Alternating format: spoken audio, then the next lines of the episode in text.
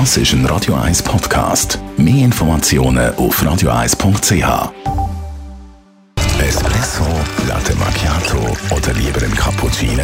Es ist Zeit für die Radio 1 Kaffeepause mit der Nino Nicapace. Präsentiert von der Kaffeezentrale. Kaffee für Gourmets. www.kaffeezentrale.ch Nino, wie hat die ganze Geschichte mit dem Kaffee als Lieblingsgetränk von so vielen eigentlich angefangen? Über die Entdeckung gibt es viele Legenden.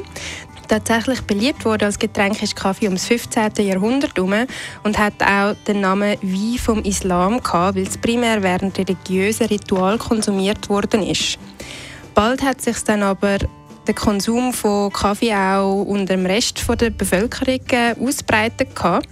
Es ist dann so beliebt dass der Gouverneur von Mekka damals den Verkauf und Konsum von Kaffee komplett verboten hat, weil es seiner Meinung nach Gift fürs Volk ist, was dann zu ziemlichen Aufständen geführt hat.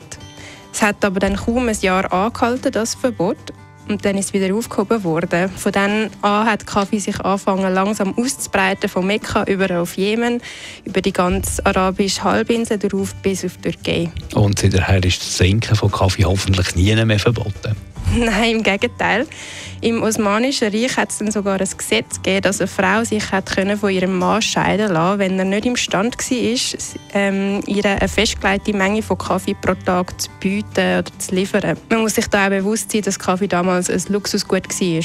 Wann hat es den Kaffee auf Europa geschafft? Das war etwa um 16. Jahrhundert herum wo Reisende von dem speziellen Getränk berichtet haben und wie es schmeckt und vor allem, was es in ihnen, also oder im Mensch auslöst, eben die belebende Wirkung vor allem.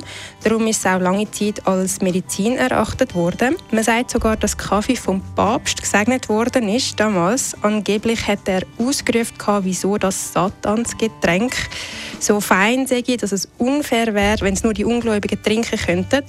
Darum soll es gesegnet werden, damit es ein richtiges christliches Getränk wird. Aber, es gibt keine schriftlichen Überlieferungen zu dem, ob es jetzt wirklich so passiert ist. Die Radio 1 Kaffeepause, jeden Mittwoch nach der halben Zehn, ist präsentiert worden von der Kaffeezentrale. Kaffee für Gourmets. www.kaffeezentrale.ch